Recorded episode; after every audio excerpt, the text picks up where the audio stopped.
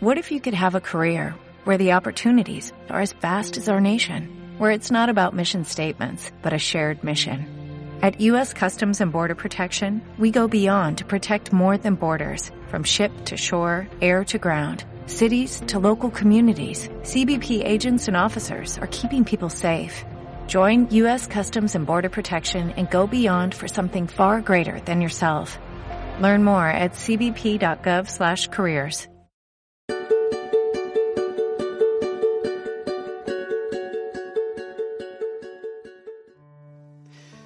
Buenas a todos, soy Pablo Veloso y vamos a hablar hoy acerca del cruce del Rubicón.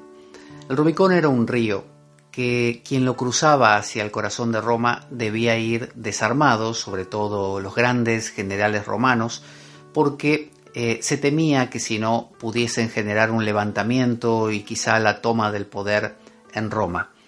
Julio César, que es de quien estamos hablando, había acumulado mucho prestigio en las Galias. Luchando contra los bárbaros, había conquistado grandes, grandes extensiones de ese territorio para Roma. Había logrado un gran reconocimiento de parte del pueblo romano. Entonces, en el corazón de Roma se temía porque este reconocimiento pudiera ser mal usado. De manera que convocaron a Julio César para que rindiera, digamos, este, cuentas de lo que estaba haciendo, pero con las segundas intenciones de destituirlo de una manera poco honrosa. Julio César lo sabía, sabía que lo habían convocado, sabía que tenía que dejar lo de las Galias y dirigirse a Roma, cruzar ese Rubicón desarmado y enfrentarse a su destino. Pero también tenía una segunda opción, mucho más arriesgada. Esta segunda opción tenía que ver con eh, cruzar ese Rubicón, pero con su ejército, con sus legiones completamente armados, entrar en Roma y reclamar el poder, sabiendo que de otra manera iban a, vulnerar su libertad y lo iban a aplastar simplemente. Pero si hacía esto, Roma, con todo su poder, podía aplastarlo a él. Así que se jugaba mucho. Cruzar ese Rubicón podía ser la diferencia entre una vida simplemente después de esa humillación tranquila en alguna villa romana o bien la muerte, porque este, si él se levantaba con armas podían enfrentarlo. De manera que era una decisión muy difícil de tomar.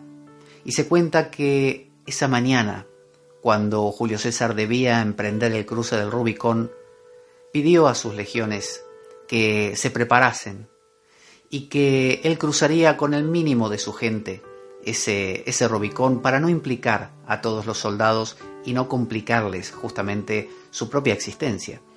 Sin embargo, se cuenta que los soldados le entregaron su corazón a Julio César y dijeron que cruzarían todos ellos el Rubicón, exponiéndose, tal como Julio César, a, bueno, a un enfrentamiento armado nada menos que con el pueblo más poderoso de ese momento, Roma.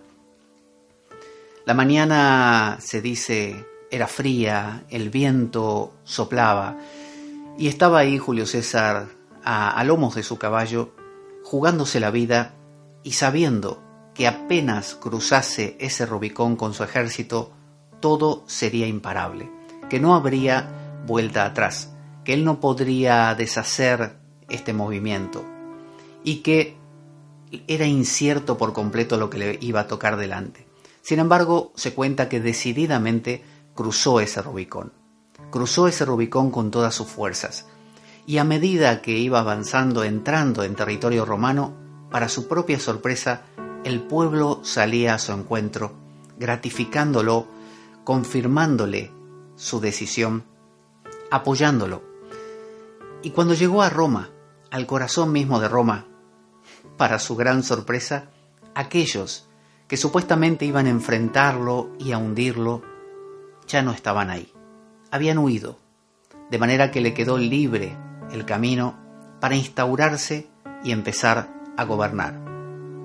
Es una historia eh, posterior todo lo que hizo Julio César y es cuestionable moralmente si, si correspondía eh, ejercer el poder de la manera en que lo hizo posteriormente. Sin embargo, quedémonos con el hecho, el cruce del Rubicón, y preguntémonos, ¿cuál es nuestro Rubicón? ¿Cuál es tu Rubicón? ¿Cuál es mi Rubicón? Y cada vez que estemos ahí a punto de tomar esta decisión entre ser nadie, dejarnos aplastar por la vida, por las circunstancias, o erguirnos al lomo de nuestro poderoso caballo y decidir cruzar este Rubicón exponiéndonos a lo que sea, pero sabiendo, como dice ese antiguo dicho latino, per aspera ad astram, ¿no? hasta las estrellas con toda la fuerza, ¿no? por más difícil que sea, hasta las estrellas, ad astram. Podemos mirar ese Rubicón y saber que cruzarlo es vivir, y quedarse de este lado o cruzarlo desarmado, entregándonos, sí nos va a dar una vida agradable, tranquila, apacible, pero una vida sin nosotros, una vida donde nosotros no estamos ahí, donde no nos vamos a sentir esa satisfacción de haber hecho lo correcto, de haber hecho lo que nuestro corazón nos decía. Así que la siguiente vez que tengas que enfrentarte a la difícil decisión de cruzar un Rubicón o quedarte de este lado o cruzarlo desarmado, piensa por un momento en Julio César. Piensa en esa mañana fría, en esa incertidumbre que habrá sentido. Y piensa también en el momento en que sacudió las riendas de su caballo para poner todo en marcha, la fuerza que lo movió, que es la misma fuerza que te puede mover a ti o a mí la próxima vez que tengamos que cruzar el siguiente Rubicón. Para pensarlo.